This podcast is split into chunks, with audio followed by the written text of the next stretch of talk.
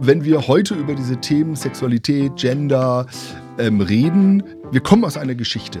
Ja, die Bibel ist nicht klar und eindeutig und nicht harmonisch und zusammenstimmig, sondern es gibt ein ganz schönes Hü-Hot in diesem Thema. Wie sehen wir Frauen von dieser biblischen Geschichte heute? So, wie verstehen wir uns als Männer? So, mhm. Wir zwei Dudes quatschen ja. hier, wie wir so sind, in alter Männerherrlichkeit und agieren ja. unser Mansplaining aus. Ähm, das hat eine lange Geschichte. Es ist gut, dass wir da kritischer werden, dass es uns wenigstens mhm. auffällt. Also wir haben ja eine unglaubliche Vielfalt gerade an unterschiedlichen Männer- und Frauenbildern und verschiedene Dynamiken und verschiedene Richtungen. Menschenrechte waren Männerrechte. Mhm. Der Mann war immer das Allgemeine, das Normale, mhm. das Selbstverständliche. Die Frau war immer das andere Geschlecht. Mhm. Und die war dann hysterisch oder die war besonders. Und, die war an und wir waren eigentlich immer alle menschlichen Eigenschaften. Hallo und herzlich willkommen zu einer neuen Folge Karte und Gebiet. Ethik zum Selberdenken. Mit Tobias Feix und Thorsten Dietz. Schön, dass du da bist. Wenn du eine Frage hast, schreib uns gerne auf www.karte-und-gebiet.de. Und jetzt viel Spaß bei der Folge.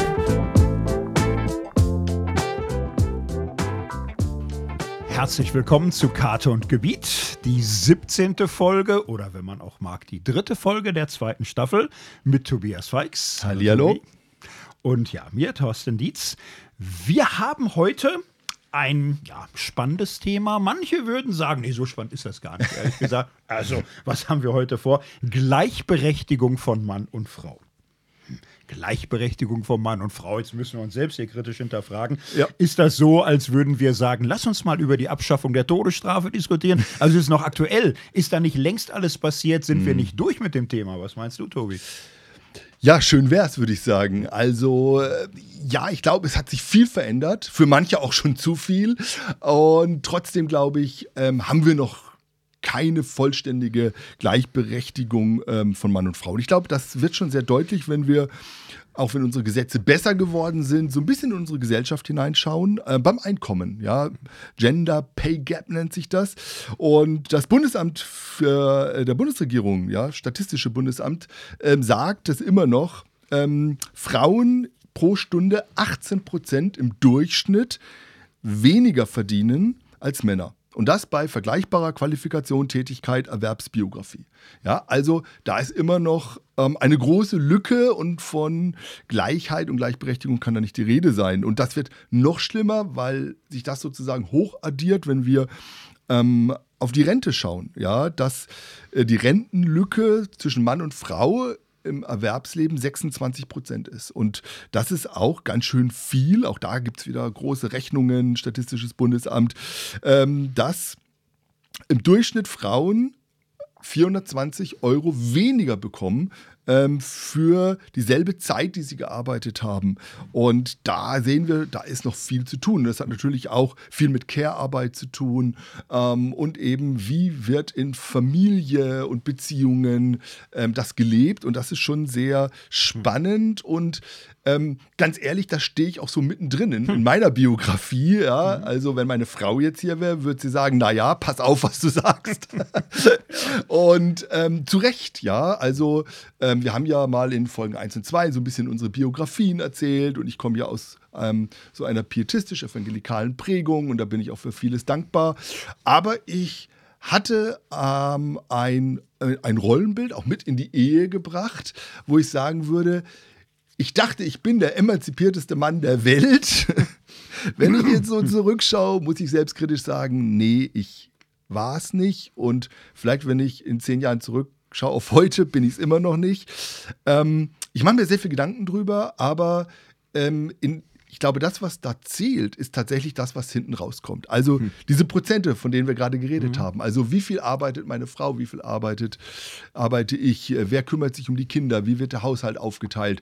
Und ich würde sagen, das klappt ähm, die letzten Jahre ähm, bei uns in der Familie ganz gut, aber das war am Anfang völlig unausgeglichen. Und da gucke ich auch drauf, da hatte ich doch eine sehr moderne, emanzipatorische Idee davon und in der Praxis war es leider nicht so. Hm. Und das tut mir im Nachhinein auch echt leid. Ähm, hm. genau, da kann ich heute nichts mehr machen, ähm, au- außer es besser machen jetzt und ähm, das versuchen wir auch. Aber da, da merkt man so, und ich glaube, das ist etwas, was für diese Folge wichtig ist, ähm, über was reden wir? Nicht nur über Theorie, sondern wie wird es Wirklichkeit? Wie sieht das Gebiet aus, ähm, in dem wir unterwegs sind und wie leben wir und wandern wir in diesem Gebiet? Ich weiß nicht, Ja. wie hast du das bisher erlebt? Ja, äh, auch sehr unterschiedlich und äh, ja, ähnlich wie du. Ich komme gar nicht aus äh, streng, fromm, pietistisch, evangelikalen Kreisen, so mehr so Gelsenkirchen normal.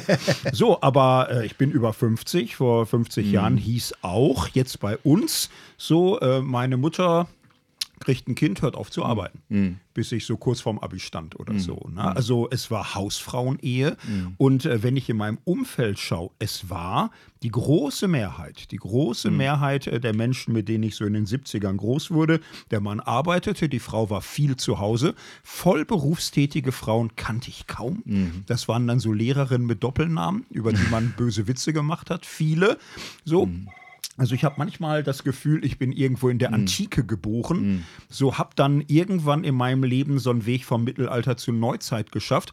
Zum Beispiel bei mir. Als ich junger Vater war, war schon der Anspruch, ich kümmere mich auch. Ich kann wickeln. Ich kann die Kinder wickeln, ich kann sie anziehen, ich kann sie Kindergarten zur Schule, ich kann sogar, wenn sie weinen, sie beruhigen. Wow. So, und das Verrückte aber war, immer wenn ich das öffentlich gemacht habe, gab es immer Applaus, Applaus. Ne? Herr Dietz, dass Sie ein Kind wickeln. So, äh, bei meiner Frau gab es nicht Applaus, Applaus. War So, das normal? es ja? war anders so. Ne? Heutzutage ist es ja ganz anders. Heute Morgen las ich Bushido. Bushido, sieben Kinder, die Frau im Krankenhaus, er muss sich kümmern, merkt auf einmal, er hat noch nie irgendwie Kinder morgens geweckt, angezogen, Frühstück gemacht. Und der Witz ist, heute wird es berichtet im Sinne von äh, Mann beißt Hund. Ne, vor 50 Jahren war es nämlich völlig normal. Kein Mann hat das gemacht. Heute fällt es auf, wenn einer wie Bushido da gar nichts kann oder so. Es hat sich viel getan und ich würde mal behaupten, es ist nicht vorbei. Wir sind mittendrin. So, und spätestens, wenn man irgendwann mal schaut, Rentenbescheinigung oder so, sieht man tatsächlich, was das bedeutet, wenn klar ist, Kind ist da, Frau tritt zurück. Ich finde, es wird auch sehr deutlich, ähm, diese Ambivalenz in diesem Thema bei dem Thema Elternzeit. Ähm, eine tolle äh, Möglichkeit heute, auf die ich sehr neidisch zurückschaue. Ja, also Ich habe zwei Monate genommen, aber das war's dann. zwei Monate. äh, bei mir gab es das doch gar nicht. Und ähm, zu sagen, ja, man hat äh, die Möglichkeit, zwei Monate, äh, sechs Monate bis zu zwölf Monaten Elternzeit zu nehmen, sich das besser aufzuteilen, Unterstützung zu bekommen, auch vom Staat. Und dann wieder ins Berufsleben einzusteigen, vielleicht auch mit ähm, unterschiedlichen Rollen und so weiter. Ähm, wenn wir wieder auf die Statistik schauen, dann ist ähm, das eigentlich sehr traurig, nämlich dass die allermeisten über drei Viertel wieder in die alten Rollen sozusagen zurückgehen. Das heißt, ähm, der Mann, der vielleicht an Elternzeit dabei war und Care-Arbeit übernommen hat und ähm, richtig Teil der Familie, man hat sich wirklich aufgeteilt und gleichberechtigt gelebt, der geht wieder in den Beruf und die Frau bleibt sozusagen da, ist vielleicht nebenbei ein bisschen berufstätig mit Teilzeit und so weiter. Und ähm, da zeigt sich, dass diese Rollen doch manifestierter und fester sind, ähm, als wir manchmal so äh, wahrnehmen. Und ich glaube, man muss unterscheiden zwischen den sozusagen gesetzlichen Strukturen und zwischen den Möglichkeiten ähm, und zwischen vielleicht auch der Kultur, die einen prägt. Ja, und ähm, es gibt ja ein, ein tolles Buch ähm, von Tupoka Ogette, da geht es um eigentlich um Rassismus. Und sie sagt, das Problem in Deutschland ist es so eine Art, es gibt so eine Art Happy Land. Ja, also die äh, Deutschen gucken sozusagen aus ihrer weißen privilegierten Brille ähm, und genießen das. Und es ist gar nicht so dieser ähm, dass es irgendwie gesetzlich ein Problem wäre, sondern es ist die Haltung der Gewohnheit, der Selbstverständlichkeiten, der Privilegien, ähm, die man eben hat, die oft das Problem dann darstellen. Und das ist, glaube ich, bei diesem Thema Gleichberechtigung auch so. Es gibt einfach eine große ähm, Selbstverständlichkeit, in der wir Männer ähm, unsere Privilegien leben und wenn wir ein bisschen was davon abgeben, dann fühlen wir uns schon wie Helden. Ja, Hm. und, und werden dann vielleicht sogar noch gelobt, ja, oder kommen dann in die Bildzeitung oder was auch immer. ähm, und, ähm, und ich glaube, wir müssen auch sozusagen in diese Zwischenräume, in diese Gewohnheiten, in diese Selbstverständlichkeiten reinschauen, wenn wir das Thema ähm, gut und ganzheitlich und in der Tiefe heute ähm, anschauen wollen. Hm. Ja. Ja, da ist viel zu tun. Und bevor wir uns da jetzt ähm, an aktuelle Herausforderungen näher ranrobben, müssen wir einen kleinen geschichtlichen Rückblick machen. Ne? Müssen wir schauen, Gleichberechtigung, seit wann wird das diskutiert? Seit der Antike gibt es da schon was in der Bibel oder sonst wie und so. Bestimmt, Und- bestimmt, bestimmt. Ich ahne Ganz es. bestimmt.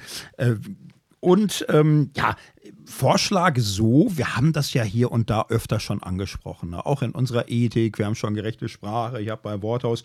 Ähm, ich werde einfach mal die drei Wellen des Feminismus vorschlagen, so uns anzuschauen, was passiert in den letzten 250 Jahren. Ergänzen das so ein bisschen, dann, dass wir so ein Schema haben. Der Weg zur Gleichberechtigung, er ist neu, er ist jung. So, und ähm, erste Welle Feminismus, kann man im Grunde sagen, 18., 19. Jahrhundert. Ist eine Idee, die mit der Aufklärung zeitgleich entsteht. Aufklärung ist ja Kritik einer hierarchisch geschichteten Welt, wo Menschen je nach Stand, frei, Sklave oder Adel, Bürgertum, dritter Stand und, und so, ganz unterschiedliche Rechte haben. Bürgertum hieß Gleichheit für alle, Freiheit für alle. Ja, und ein äh, paar haben es gemerkt, Ein paar auch nicht. Ja, nee, aber ein paar Frauen haben was gemerkt und gesagt, für alle, Ja, genau. manche Männer haben gemerkt, oh Gott, was will sie denn jetzt? Ne? Und die ersten haben gesagt, ja, äh, wir wünschen uns Freiheit und Gleichheit für alle, alle Stände, alle Geschlechter. Das waren damals frühe Ideen. Olympe de Gouges hat das in Frankreich gemacht. Sie endete unter der Guillotine. Nicht nur deswegen, aber nein, es kam vielen absurd vor. Die Idee, dass äh, Privilegien, Vermögen, Rechte, Macht zwischen Frau und Mann geteilt werden könnten, schien absurd. So, und dann war es aber doch so war ja überall, Deutschland, Frankreich, in Niederlande, Italien und so, ähm, Mary Wollstonecraft, viele Pionieren, dass die Aufklärer selbst, die männlichen, ja gar keine guten Gründe dagegen hatten, warum man jetzt die Frauen irgendwie da rausnimmt. Es hat sich damals eine Logik durchgesetzt, wo man sagt, Mann und Frau sind in der Tat gleichwertig. Und das war früher nicht so. Das war in der Antike nicht, nicht im Mittelalter, nicht bei den Kirchenvätern, war nicht gleichwertig. So, sie war weniger wert, weniger Macht, weniger Bedeutung. Auch im, im Christentum könnte man das ganz viel zeigen, dass sie ganz klar abgestuft war immer eben in, in einem Sinne von weniger und schlechter, äh, verführerischer, zur Verführung anfälliger und so weiter. In Aufklärung Romantik bricht einem Denken durch, wo man sagt gleichwertig, aber nicht gleichartig, sondern Mann und Frau stehen in einem Ergänzungsverhältnis zueinander. Beide sind sie wunderbar, beide sind sie einzigartig, beide sind sie vernünftig, beide sind sie, was man will, aber unterschiedlich. Der Mann ist rational, die Frau ist gefühlvoll. Der Mann ist führungsstark, der Frau liegt das Dienen und Helfen im Blut. Sie ist für die Familie, für die Kinder, Beziehung nach innen. Er ist sachorientiert, Arbeit nach draußen. Ja, und das hat sich sehr, sehr stark durchgesetzt. Es gab eine Aufwertung zur Gleichwertigkeit, die es so noch nie gab. Das gab dann auch Forderungen wählen, vielleicht auch berufstätig werden. Bis ins 20. Jahrhundert wird das so ganz, ganz langsam erkämpft. So nach dem Ersten Weltkrieg gibt es in vielen Landen dann Wahlrecht für Frauen und Ansätze auch von Berufstätigkeit. Das war es aber auch. Das war ein langer Weg. Und es gab viele Initiativen in der Zeit, wo Frauen auch aufgestanden sind und selbst für ihre Rechte gekämpft haben. Das muss man mal sagen. Es waren Ja. nicht die Männer, die gesagt haben, ja, wir sehen es ein, wir haben Fehler gemacht, sondern es waren die Frauen, ähm, die sich da aufgelehnt haben, ähm, auch aus gesellschaftlichen Kontexten, aber auch aus der Kirche. Es gab zum Beispiel 1899 den, die deutsch-evangelische, der deutsch-evangelische Frauenbund, der sich gegründet hat und dann gleichzeitig für Wahlrecht in Deutschland und für Rechte in der Kirche ähm, gekämpft haben. Und dieser Kampf um Gleichberechtigung, ähm, ja, der war da würde sagen, noch wirklich am Anfang. Ja? Da gab es sehr viel Gegenwind und äh, das ist schon ähm, ein sehr harter Kampf gewesen, auch gegen diese ganzen Strukturen. Und was ich da interessant fand, wo wir in der Vorbereitung noch mal ein bisschen drüber was gelesen haben, ähm, ist, dass sehr stark auch aus theologischer Sicht äh, mit der Biologie wieder argumentiert wurde. Mhm. Wir hatten das ja schon in unserer Einstiegsfolge ähm, Sex und Gender ähm, mal so ein bisschen die Frage der Biologie, ähm, auch mhm. in der heutigen Diskussion, Gender-Diskussion, Sexualitätsdiskussion. Und das war damals auch ein Thema, nämlich man hat gesagt, naja, die Biologie die gibt die Rollen von Mann und Frau vor. Das ist mhm. das Naturrecht. Und da kann man gar nichts äh, tun. Ja, man kann sagen, sie sind gleich ähm, wertig, aber sie sind eben unterschiedlich, weil die Natur das so will. Mhm. Und die Biologie gibt das so vor, ähm, dass die Frau eben eher nehmend ist. Und das sieht man auch schon in der Sexualität mhm. und so weiter. Also das war im Grunde da schon ähm, äh, Ende des 19. Jahrhunderts eine große Diskussion, welche Rolle spielt die Biologie. Ja. Und äh, spannend ist die Frage, wie eindeutig ist die Biologie? Ja. Ja. Also im Mittelalter hat man gesagt, der Mann ist größer, mhm. der Mann ist stärker, der Mann ist kräftiger, sie ist schwächer, kleiner, zerbrechlicher. So, mhm. Hierarchie. Mhm. Dann in der Moderne sagt man, der Mann ist stärker, sie ist schöner. Ja. Er ist robuster, Manche sie ist noch. er ist härter, sie ist zärter. So, ja. und ähm, was sagt ja. die Biologie ganz genau? Mhm. Es sind ja immer Interpretationen mit drin. Mhm. So. Was ich dabei auch spannend finde, ähm, diese erste Welle Feminismus ist bunt. Es gibt einen bürgerlich-liberalen Feminismus, es gibt einen evangelikalen Feminismus. Mhm. Evangelikale Bewegungen sind im 18. Jahrhundert sehr früh dran. Mhm. Erweckungsbewegung, Methodismus im 20, 19. Jahrhundert USA sind es evangelikale mhm. Colleges, wo mhm. Frauen äh, arbeiten, wo sie studieren. Mhm. wo sie auf Augenhöhe mit den Männern sich hier und da begeben. Es gibt auch einen linken, sozialistischen Feminismus, Arbeiterbewegung, Arbeiterinnenbewegung. Mhm. So, das muss man mal sehen. Ich würde sagen, diese Welle des Feminismus ist im Westen heute also quasi unangefochten. Mhm. Man sollte ein Auge dafür behalten, naja, im Westen, meinetwegen mhm. von Neuseeland bis Kanada, aber Afghanistan mhm. ist bei null mhm. oder minus. Ja, gerade so weltweit ja. ist noch lange nicht durch, noch mhm. lange nicht. Das war die erste Welle. Genau. Und was ich da noch anfügen möchte, ist, dass es ja auch feministische Gruppen waren, die sich nicht als feministische Gruppen gesehen haben. Zum Beispiel die mhm. Diakonissenschwestern. Ja. Ähm, das waren eigentlich in dieser Zeit die haben was ganz Besonderes gemacht. Die haben nämlich ähm, in ihren Kontexten gelehrt, geleitet, missioniert, Gruppen, äh, Gemeinden geleitet, ähm, Organisationen. Die hatten einen riesen Zulauf, auch aus dieser Perspektive. Dort kann ich als Frau was werden. Mhm. Ja, und wir hatten Diakonissen, Mutterhäuser, ähm, Ende des 19., äh, Anfang des 20. Jahrhunderts, die einen riesen Boom hatten, ja, wo, wo zum Teil tausende Diakonissen ähm, zusammenkamen. Und das war wirklich so eine Blütezeit. Und das hat ganz viel auch mit diesem ähm, feministischen Aufbruch. Das wurde dort nicht so genannt, mhm. ja, mhm. aber die haben dort gerade in dieser frommen Welt ähm, eine Sonderrolle gemacht und haben das da auch vielen Frauen später den Weg bereitet, ohne mhm. dass sie das vielleicht immer so wollten. Ja, so ist es.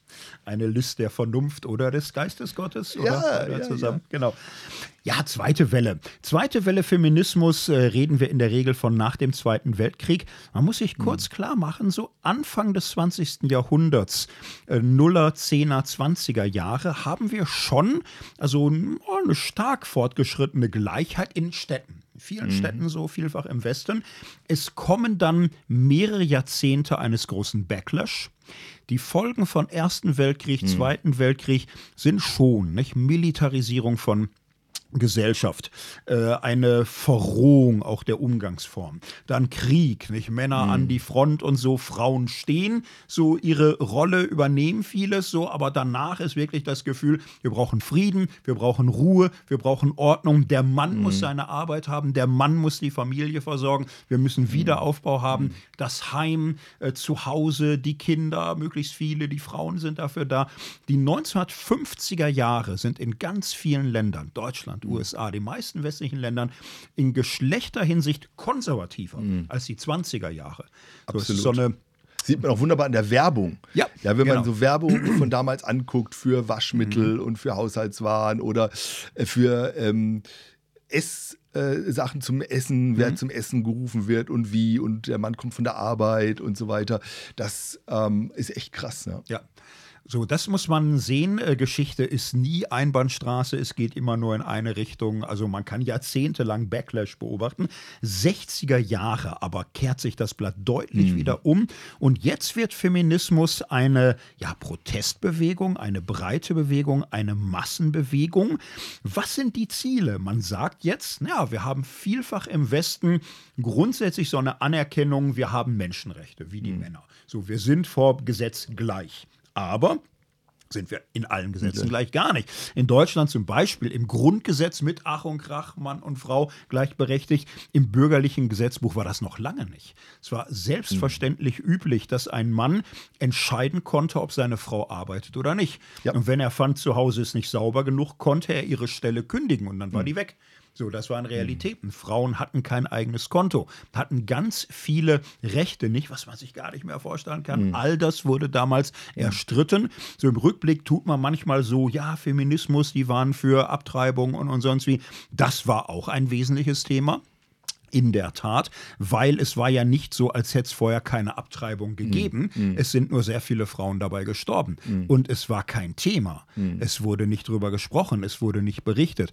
Es ging in ganz vielen Punkten darum, dass Gleichberechtigung nicht nur eine Überschrift über das Ganze ist, sondern in ganz vielen Dingen Beruf, Arbeit, Kultur eben auch durchgesetzt wird, auch im Blick auf gleiche Chancen. Mhm. So, zweite Frauenbewegung, Feminismus hat sich in vielen Dingen aufgestellt. Damit hängt zum Beispiel zusammen Frauenpfarramt in vielen mhm. Kirchen, in mhm. den Staatskirchen, so oder Volkskirchen, den großen Kirchen. Damit hängt aber auch zusammen dass Frauen sagen, ähm, was hilft es uns, dass wir arbeiten dürfen, aber durch Familien einer Weise belastet sind, dass mhm. es nicht geht. Ja. So das, was wir an Ausbau haben, an Elternzeit, mhm. so an Mutterschutz, an Wiedereingliederung, an Möglichkeiten, Beruf und Familie zu kombinieren, zu vereinten, mhm. Teilzeitstellen oder alle möglichen Unterstützung und natürlich Ausbau von Kinderbetreuung, von mhm. Kitas und Absolut. so weiter. Vorher wurde das ja systematisch verhindert, mehr oder mhm. weniger, weil im Idealfall soll die Frau zu Hause bleiben. Also sehr viele Alltagsthemen wurden von der zweiten Welle des Feminismus angesprochen. Damals gab es auch schon den ersten Dreh, die Sprache zu verändern. Mhm. So, es gab immer so ein grobes, sehr geehrte Damen und Herren und so, aber dass man grundsätzlich äh, Frauen und Männer mhm. anspricht. Mhm das sind Entwicklungen 70er hm. Jahre. Hm. Es ist Unsinn, so zu tun, als sei Gendersprache oder so eine Sache der letzten zehn Jahre. Hm. Nee, nee, nee. Das war vor 40, 50 hm. Jahren grundsätzlich schon so. Wir sind immer noch dabei. Hm. Wir sind nicht fertig und entdecken immer mehr Punkte, auf die es da ankommt. Hm. Ja, vielleicht kann man das nochmal auch für die äh, Kirchen sagen. Also die Kirchen haben darauf reagiert. Frauenordination kam dann auch in der evangelischen Kirche. Und das hat aber auch gedauert. Ja, also ist ja auch föderal aufgebaut, evangelische Kirche bis alle Landeskirchen, das sozusagen einmal mhm. durchdekliniert hat, war es Anfang 90er Jahre. Mhm. Also das hat auch Jahrzehnte gedauert, bis äh, diese Dinge sich durchgesetzt haben. Ja, mhm. Frauenwahlrecht. Ja. Ich darf darüber nicht sprechen, weil du jetzt in der Schweiz arbeitest. Aber es hat lange gedauert, bis das letzte Kanton mhm. ähm, in der Schweiz das Frauenwahlrecht eingeführt hat und das auch nur weil man es fast dazu gezwungen hat, ja. Also das, mhm. ähm, und ich sage das nochmal, weil wir heute manchmal mit einer Leichtigkeit und manchmal auch mit einer Sorglosigkeit da drauf schauen, mit einer Selbstverständlichkeit. Ähm, das waren viele Jahre, Jahrzehnte, wenn man es ganz mit der ersten Welle Jahrhunderte, mhm. ähm, in denen sich Frauen ihre Rechte erkämpfen mussten. Ja. Und ich glaube, das müssen wir einfach immer wieder betonen und sagen, es wurde da fast kein Millimeter sozusagen freiwillig hergegeben ja. von mhm. uns Männern.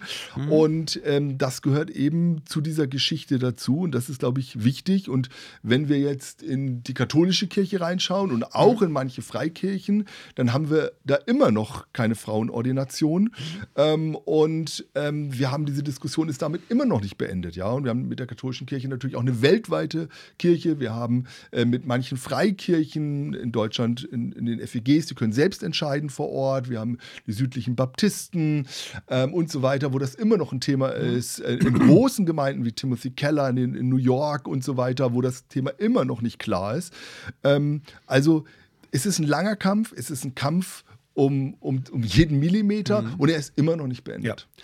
Ja. Ähm, und äh, da du Kirchen angesprochen hast, also ich habe es jetzt auch erst gerade gelernt, Kirchenkritik geht ja immer gut, aber an der Stelle mal Kirchenlob in der Schweiz. War so. ich wusste, das kommt in was. Zürich, sehr schöne Stadt. Nicht nur, weil ich dafür bezahlt werde. Ich finde es wirklich. Nein, die hatten äh, Frauen Anfang des 20. Jahrhunderts bereits studieren lassen. Und äh, Kantonskirche Zürich hat 1918 bereits zwei Frauen ordiniert. So, und dann war der Punkt, die sind ordiniert und haben studiert, können die zur Pfarrerin berufen werden. Damals hat der Staat ein Veto erstellt. Okay. Der Staat hat gesagt, na, Mo- Mo- Moment, Kirchensachen, also es war nicht mehr direkt Staatskirche, aber es war ein langer Übergang von Staatskirche zur selbstständigen Kirche dem Staat gegenüber. Der Staat sagte damals, die Frauen haben ja nicht mal Wahlrecht, weder aktiv noch passiv. Ihr könnt sie nicht zur Pfarrerin wählen lassen. Das würde ja uns als Staat auch doof aussehen lassen. Das heißt, die beiden Frauen haben ihr Leben lang in der Gemeinde alles gemacht wie die Männer, waren aber dann so Kirchenhelferinnen oder so, Wahnsinn, hatten das ja. dann irgendwie mit einem anderen Status, mussten auch erdulden, wenn sie auf der Kanzel standen. Ein paar Männer gingen raus, gaben sich das nicht. Es hat nochmal 50, 60 Jahre gedauert. Ne? Aber hier war die Kirche schneller als die Gesellschaft. Sowas kommt auch vor. Halleluja, danke. Ja, ja und äh, dritte Welle, und da sind wir mittendrin. Ne? Und es ist ja im Moment auch, also unser Podcast lief auch ganz gut an, es hören viele zu. Sex und Gender interessiert viele. So Ja. interessiert sehr viele. Und wir sind im Moment in einer heißen Welle, in einer ja, Auseinandersetzungszeit, in einer polarisierten Zeit. Was ist das Neue der dritten Welle? Und ich sag's mal so: In der ersten Welle ging es darum, nicht gleiche Würde, gleicher Wert. Zweite Welle ging es um gleiche Rechte, gleiche Chancen. Die dritte Welle wird jetzt ein bisschen komplizierter. Die dritte Welle sagt, ähm, für alle ist nicht immer für alle. Ja, für Frauen, aber allzu oft verstand man unter Frauen weiße bürgerliche Frauen. Ja. So, wir müssen hier doch ein bisschen sehen, es gibt äh, Frauen in ganz anderer Lage, People of Color oder Frauen mit Behinderung oder Frauen, die nicht hetero sind oder die nicht cis sind, sie trans sind. Also dritte Welle heißt, man entdeckt mehr Diversität, mehr Vielfalt, mehr unterschiedliche Lebenslagen. Man kann nicht einfach so für alle immer sprechen und schon gar nicht jede und jeder. Das ist eine richtige Herausforderung. Ein weiter Punkt, dritte Welle ist, man entdeckt mehr und mehr. Es sind nicht nur ein paar Gesetze, und ein paar Regeln im sozialen Zusammenlegen. Unsere Vorstellung von männlich und weiblich, unsere Bilder von Mann und Frau sind lange Zeit sehr ja, vereindeutigt gewesen. Wir hatten so einen Grundkonsens des Essentialismus, so sind Männer, so sind Frauen. Wir haben mehr und mehr erkannt, wie stark das kulturell bedingt ist, geschichtlich gewachsen, äh, durch soziale Prozesse einfach ähm, in irgendeiner Weise Ergebnis von geschichtlichen Konstruktionen. Dass etwas Konstruiertes heißt nicht, dass es erfunden ist, heißt aber, es ist geworden, es könnte anders sein. So, und diese Kritik an essentialistischem Verständnis von Männlichkeit und Weiblichkeit ist eins der ganz großen Dinge dritte Welle und da sind wir mittendrin. Und vielleicht kannst du noch in zwei Sätzen einmal kurz erklären, was ist Essentialismus? Oh. Ja, Essentialismus in Reinform ist natürlich das, was ähm, nach der Aufklärung in der Romantik entsteht. Also der Mann ist dazu bestimmt Natur. zu führen, zu leiten von Natur. Es ist seine Wesenseigenschaft. Richtige Die Männer. Essenz, die Essenz, das, Wesen, das genau. Unveränderliche. Genau, das weibliche Wesen, nicht die Mütterlichkeit, der Mann dagegen männlich, Führung, tapfer. So und frühere Frauenbewegungen haben gesagt, ja klar, wissen wir, aber wir Frauen mit unserer Mütterlichkeit, mit unserer Sanftmut, wir sind nicht so auf Krawall gebürstet, wir würden doch das öffentliche Leben bereichern, wenn unsere weiblichen Eigenschaften da zum Zuge kommen. So und das hinterfragt man heutzutage. Dieses Festlegen von Menschen auf Eigenschaften, auf Rollen, auf Machtsphären und dieses einander ständig messen, wie richtig männlich man ist oder richtig weiblich. Und das hat natürlich den Blick auch geschärft, ja, für Menschen dazwischen, die trans oder ähm, non-binär oder wie auch immer, dazu haben wir eigene Folgen, müssen wir heute nicht vertiefen. Ja, also wir sehen, ähm, wenn wir heute über diese Themen Sexualität, Gender ähm, reden, ähm, wir kommen aus einer Geschichte. Und wir können das heute, glaube ich, nur verstehen, wenn wir diese Geschichte auch verstehen und auch diese verschiedenen ähm, Kämpfe und ähm, Veränderungen, aus denen wir kommen und in denen wir stehen. Und es ist heute schon, ähm, ja, diese Diskussion um diese Frage der Differenzierung und Gleichheit, das ist, glaube ich, das, was wir ähm, tatsächlich nochmal genauer anschauen und wo wir auch hm. in, in der großen Suchbewegung sind, ja, mhm. und wo wir auch immer wieder diskutieren und uns selbst auch äh, überlegen, wo verorten wir uns da, ja, mhm. und wenn wir unsere Metapher nochmal nehmen und wir stellen fest, ja, das Gebiet verändert sich gerade sehr stark. Es wird unübersichtlicher. Wir merken, dass ähm, alte Wegweiser irgendwie nicht mehr dazu führen, dass mhm. wir irgendwie vorankommen. Dann ähm, sagen wir ja immer, na, ist gut, wenn man eine Karte hat. Mhm. Und ähm, das ist für uns ja diese große Karte, die Bibel. Und ähm, ich habe ein schönes Zitat gefunden äh, von äh, Frau äh, Moltmann-Wendel. Ähm, das stammt aus dem Jahr 1980. Hm. Und sie sagt, die Bibel enthält eine in der Welt einzigartige Geschichte von Größe, Souveränität, Weisheit und Mut von Frauen. Sie ist vielleicht das interessanteste Buch einer Frauenemanzipation. Mhm. Und das war 1980 und da würden wahrscheinlich heute noch manche zusammenzucken bei dem Zitat und sagen, ja, ist die Bibel das? Mhm. Und ähm, wir dachten genau, vielleicht ist das jetzt nochmal interessant nach diesen drei großen Wellen und dieser mhm. Standortbestimmung in dem Gebiet, in dem wir gerade sind, in dieser auch doch Unübersichtlichkeit, in der wir uns gerade befinden. Ähm, wie ist es denn in der Bibel? Ist es dort klarer? Ist das so eine Emanzipationsbewegung ja. mhm. oder ist es da auch unübersichtlich, Thorsten? Ja. Ach, was sollen wir sagen, nicht? Aber also jetzt nehmen wir uns da mal Zeit. Ich glaube, das ist wichtig. So, wir kriegen ja ganz unterschiedliche Rückmeldungen. Andere sagen auch, spielt die Bibel für euch noch eine entscheidende Rolle? Ja, eine sehr zentrale. Und äh, bei diesem Thema, äh, das haben ja immer schon alle alles gewusst. Ne? Also 2000 Jahre Christentumsgeschichte, es war immer allen alles klar. Mhm. Ich glaube, die Kunst muss erstmal sein, sich das Thema schwierig zu machen und mhm. anspruchsvoll zu machen. Denn äh, in der alten Kirche oder im Mittelalter, äh, da, da, wirst du überall welche finden, die sagen, die Schrift hat ganz klar gelehrt, dass mhm. Adam führen und herrschen und leiten soll. Adam war der erste König, Eva war die erste mhm. Untertanin und so muss es mhm. sein, so war es im Anfang, jetzt und immer da und so wird es dann. So, und da waren die mhm. sicher, ganz sicher, dass die Bibel mhm. das lehrt. So, und ja, ich neige auch zu Moltmann-Wendel an dieser Stelle. Man muss aber auch hier immer klarkriegen, nicht? warum neige ich dazu? Ist das heute einfach eine kulturelle Stimmung, die ich mhm. auf die mhm. Bibel projiziere? Oder haben die das früher gemacht? Oder machen das alle? So, und, wie geht mhm. man damit um, wenn man vielleicht immer schon eine Brille auf hat, auch mhm. beim Bibellesen? Mhm. Und ich würde mal vorschlagen, jeder von uns hat eine Brille auf in jedem ja. Kulturkreis. Man kann aber an der Brille ein bisschen rütteln. Mhm. Man kann da was machen. Es ist jetzt auch nicht alles verloren. Ne?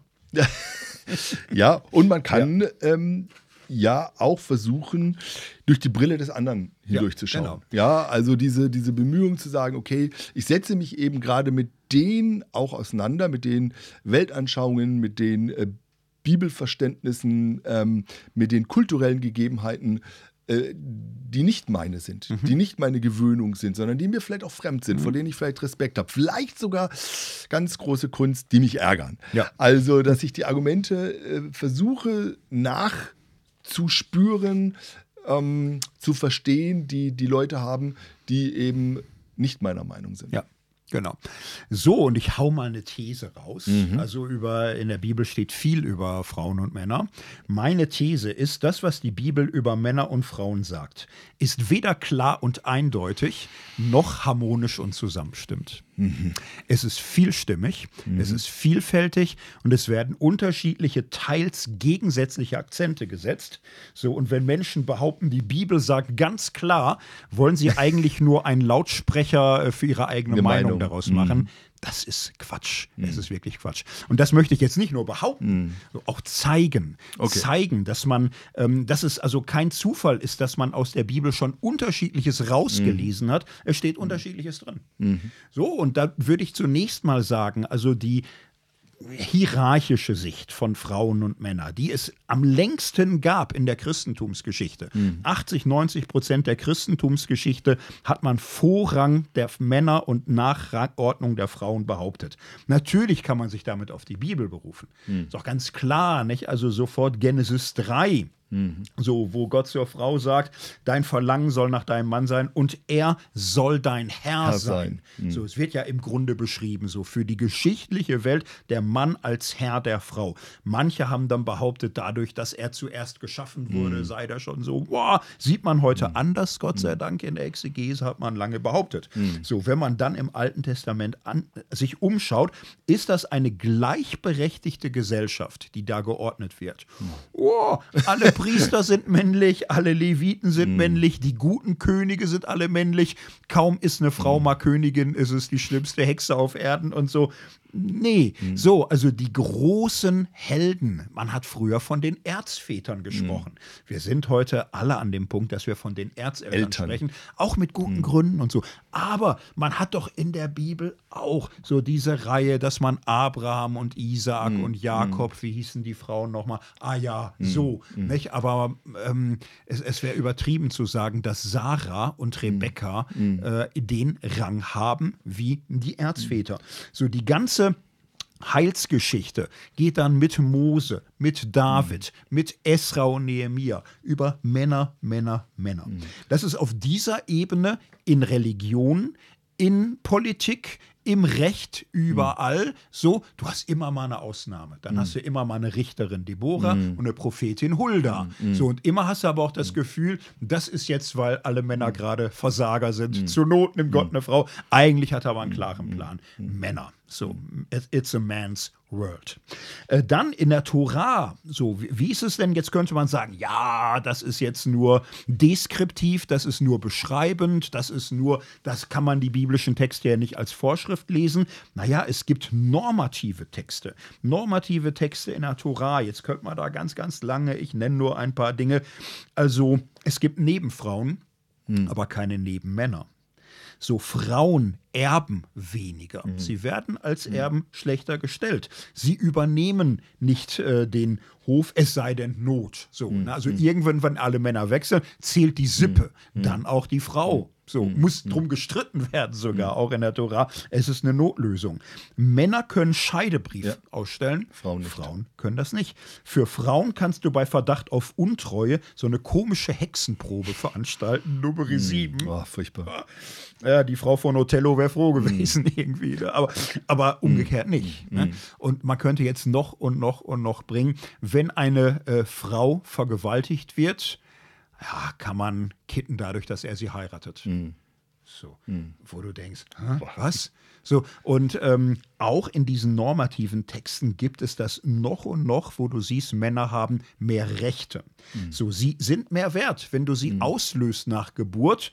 Ja, Frau ist mhm. halb so teuer. Mhm. So, für, für, für, Mann und Frau Unreinheitszeiten immer das Doppelte. Es gibt mhm. immer so ein Verhältnis 1 zu 2 oder 1 zu 3. Es ist immer abgestuft. Es ist immer weniger wert, weniger. Macht, weniger Rechte. Man kann das durchs Neue Testament hindurchziehen. Jesus wählt sich Jünger aus. Wir wissen, Frauen und Männer sind mit ihm übers Land gezogen, sind ihm gefolgt. Im Inner Circle zwölf Männer. Menschen. Mhm. Es waren alles Männer. Es waren alles Männer. So, ne? Frauen leiten keine Gemeinde. Mhm. Frauen schreiben keine neutestamentlichen Texte. Zu Frauen heißt es zu Frauen. Schweigen sollen sie, wie das Gesetz sich sagt. Zu Frauen heißt es, sie sollen sich unterordnen. Es gibt eine Stelle, mhm. Epheser 5, gegenseitig, Männer mhm. und Frauen gegenseitig, aber Kolosserbrief, 1. Petrus 3, Frauen mhm. unterordnen, mhm. Männer nicht. Mhm. So, für Frauen ähm, gilt keine Autorität ausüben. 1. Timotheus 2, der krasseste Text dazu. Es gibt sogar 1. Korinther 11 bei mhm. Paulus eine Stelle, wo er im Grunde sagen kann, nur Männer sind das Ebenbild Gottes. Ja. Nur Männer sind der Abglanz Gottes, Frauen sind ein Abglanz des, des, Mannes. Mannes. Ja. Und nicht um so. Also man kann eine lange mhm. Liste durch mhm. alle Texte, durch Evangelien, durch Paulus, durch Torah, durch Prophetie hindurchgehen und sagen, die Bibel schreibt ein Patriarchat patriarchalisches Geschlechterbild vor. Der Mann ist Haupt der Familie, er führt seine Frau, er ist für Frau und Kinder verantwortlich. So ist es bibeltreu. Hm. Genau, das ist eine Lesart, ja. eine Möglichkeit und die hat eine lange Tradition, müssen wir sagen, ja. über Jahrhunderte in der Christenheit durch alle Konfessionen hinweg. Mhm.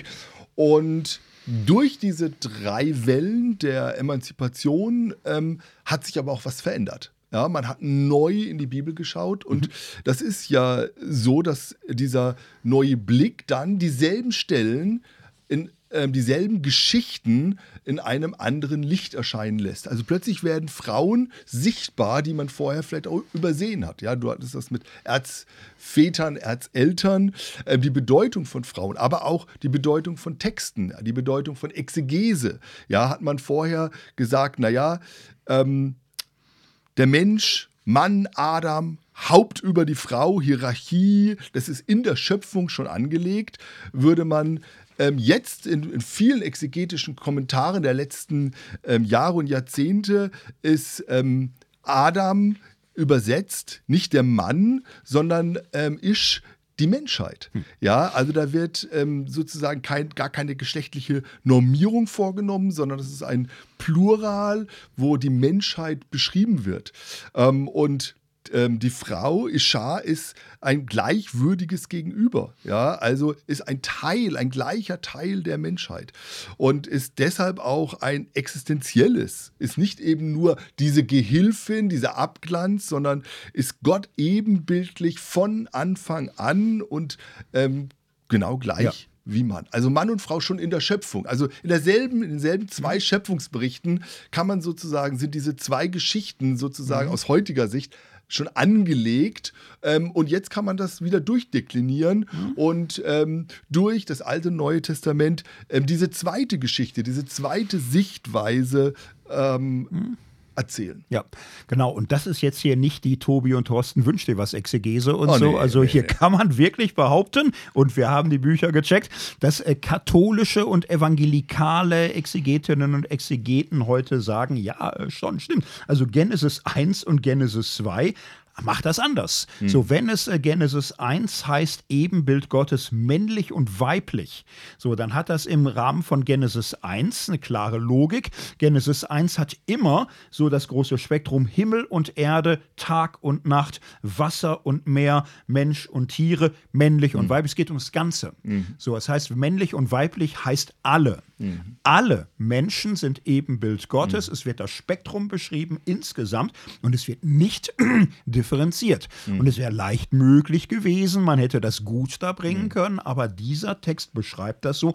Ebenso Genesis 2. Also Genesis 2 wird das Über- und Untergeordnete doch bei Mensch-Tier. Mhm. So, und die Begegnung mit Eva ist ja jetzt nicht der Erste, der König, der Adam trifft seine erste Untertanin, sie ist so anders, aber nein, es ist also Bein von meinem Bein, Fleisch von meinem Fleisch. Es wird ja gerade die Gleichheit, die Ähnlichkeit, mhm. die Verbundenheit beschrieben. So Genesis 1 und Genesis 2 kann man gar nicht als Gefälle, als Über- und mhm. Unterordnung lesen. Es ist ein Text, der die Gleichheit betont. So mhm. heutzutage würde man dann sagen, wenn Genesis 3 die Herrschaft des Mannes genannt wird, ist es eines der Fluchfolgen der Sünde. So, und äh, diese Texte am Anfang der Bibel, das ist ja auch eine kanonische Entscheidung. Ne? Also, mhm. die sind ja wirklich ganz herausragend wichtig.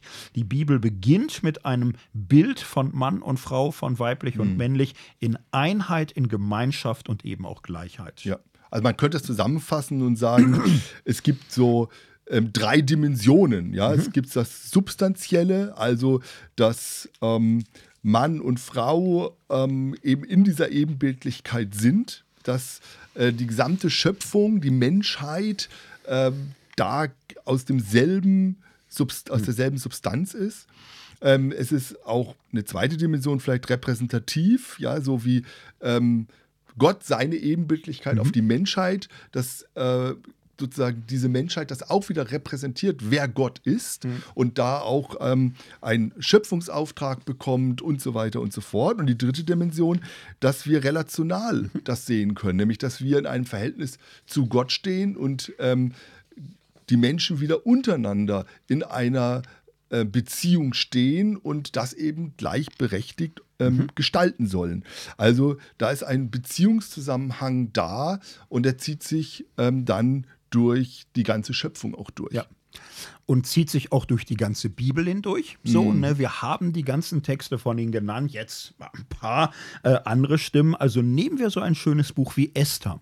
Bei Esther finde ich das erste Kapitel sehr lesenswert. Beginnt damit, der König will da mhm. äh, seine eigene Frau ausstellen und so als Schaustück, die sagt, oh nö, du bist besoffen, ich mach das nicht. Also, sie wird gedisst, wird mhm. abgestraft. So und Erlass, ne, sie, sie wird jetzt hier abgestuft, damit alle sehen in allen Ländern, allen Reichen, dass der Mann Herr im Hause sei und keine Frau mehr aufmuckt. Mhm. So, es wird im Grunde Patriarchat hässlicher Art mhm. beschrieben.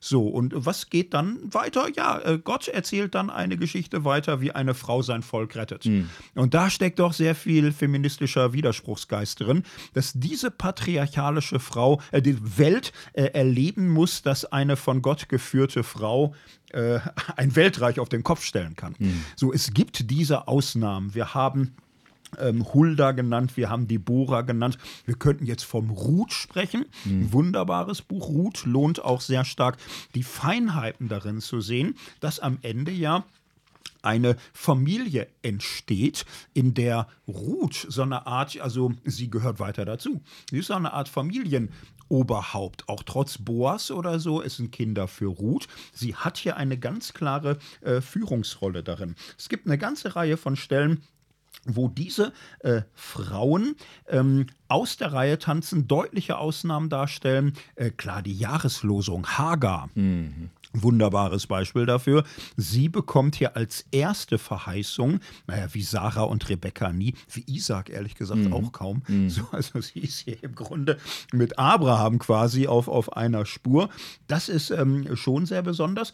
Und dann und nicht alles durchgehen. Also Joel-Verheißung. Mhm. Joel 3, diese Vision. Aus, Ausgießung des Geistes. Genau. Auf aus, wen?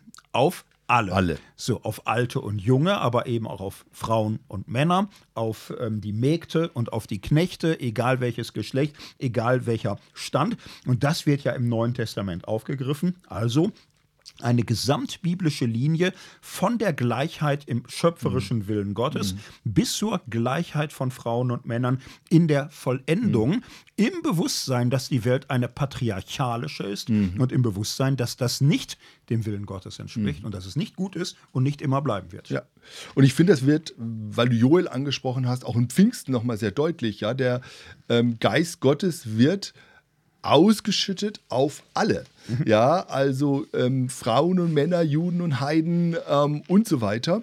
Und da wird eben kein Unterschied mehr gemacht. Die ersten Gottesdienste sind im Tempel und ähm, dort wirklich wirklich an den Ort, der, äh, wo alle auch kommen dürfen, wo mhm. die Frauen auch ähm, sind, in der Salomo-Halle. Mhm. Ne? Also, äh, weil in vielen Bereichen des Tempels ähm, durften ja Frauen gar nicht hin in der damaligen mhm. Zeit. Ich finde, da wird das, äh, was du gerade gesagt hast, so, so deutlich. Ja? Es gibt eine Wirklichkeitsstruktur, da sind Frauen nicht Teil des Gottesdienstes und es gibt eine neue Wirklichkeit Gottes, die hineinkommt in diese alte und die findet dort im Alten statt, aber dort, wo alle kommen dürfen. Mhm. Ja, Heiden, Juden, Frauen, äh, Sklaven und so weiter. Und äh, das ist ja das, was Paulus dann auch aufnimmt. Ja, äh, Galater mhm. 3, äh, die berühmte Stelle, wo diese ähm, geschlechtliche Unterdrückung, ähm, die in diesem hierarchischen Modell ja auch ist mhm. und in dieser Geschichte ist, dass Männer und Frauen keine Rolle mehr spielen, zu spielen haben mhm. im Gottesdienst, dass es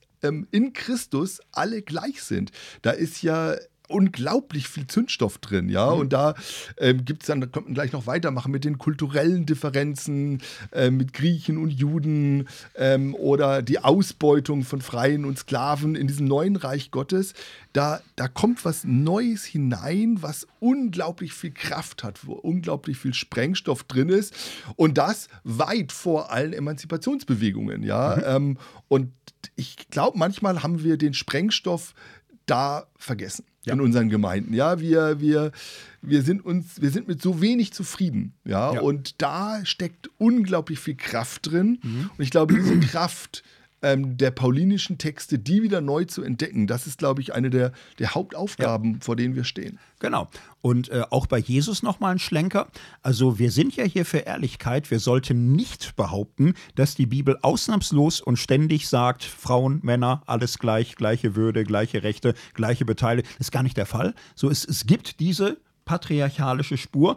So, und bei Jesus ist ja auch zu sehen, ne? er nimmt sich zwölf oder mal mhm. drei immer Männer. Mhm. So, und jetzt muss man aber auch sehen, das ist in der Zeit äh, ja, das Normale, ein No-Brainer, mhm. das, das, ist völlig klar.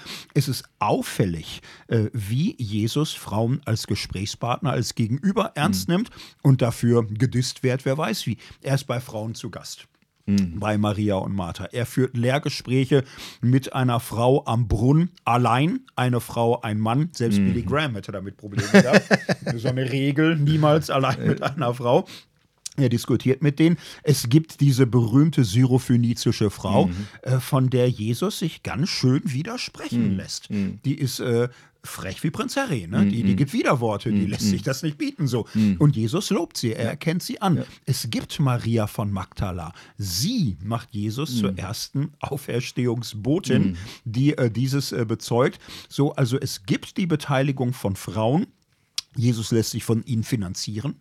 So, sie spielen eine wichtige Rolle. Sie äh, geben ordentlich was rein in die Gemeinschaft und sind mit dabei im Leiden, am mhm. Leiden sogar am längsten, sind Zeuginnen der Auferstehung und sind Mitbegründerinnen der ersten Gemeinde, auch wenn es dann schnell in die normalen Gleise damals mhm. kommt. Mhm.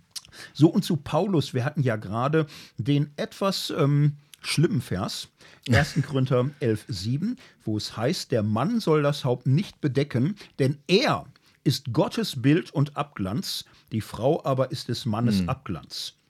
Denn der Mann ist nicht von der Frau, sondern die Frau ist von dem Mann. Und der Mann wurde nicht geschaffen um der Frau willen, sondern die Frau um des Mannes willen. Mhm. So, diese Verse muss man ja aushalten können. Man muss sie auch vorlesen. Aber es fällt ein bisschen schwer manchmal. Es fällt ein bisschen schwer.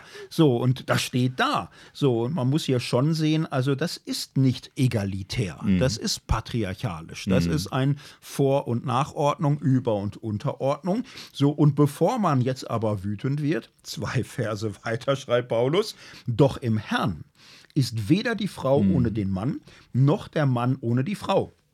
Denn wie die Frau von dem Mann, so ist auch der Mann durch die Frau. Aber alles hm. von Gott. Hm. Das kann man jetzt drehen und wenden, wie man will. Das ist nicht das Gleiche. So, also hier mhm. sagt Paul, Paulus erst A, da sagt er B. Mhm. Und das ist nicht auf einer Linie, das ist unterschiedlich. Das mhm. eine ist hierarchisch und abwertend, das andere ist egalitär mhm. und auf eine Ebene stellt. Also offensichtlich mhm ringt Paulus selbst damit. Mhm. So, und das eine hier, was er beschreibt, ist na, eine typische Sicht, die wir aus Jesus Sirach kennen, die mhm. wir aus vielen jüdischen Texten kennen, die im Grunde äh, die Reihenfolge der Schöpfung als Vor- und Nachordnung liest. Mhm. So, und den anderen Gedankenstrang fängt Paulus dann an mit der Einleitung, doch im Herrn. Mhm. Doch im Herrn eins sein. So, und offensichtlich hat er da gerungen, Zeit seines mhm. Lebens, mit dem, was er mit dabei hatte, was die meisten dachten, was vorgegeben mhm. war, was ihnen im Christus aber auch deutlich wurde, bis hin eben Galater 3,28 in Christus, weder mhm. männlich noch weiblich, sondern eins. Einheit in einem Zusammenhang, wo man auch nicht sagen kann, ja, das ist aber nur geistlich. Mhm. Also in dem Zusammenhang geht es ja gerade um soziale Veränderung in der Gemeinde. Ja.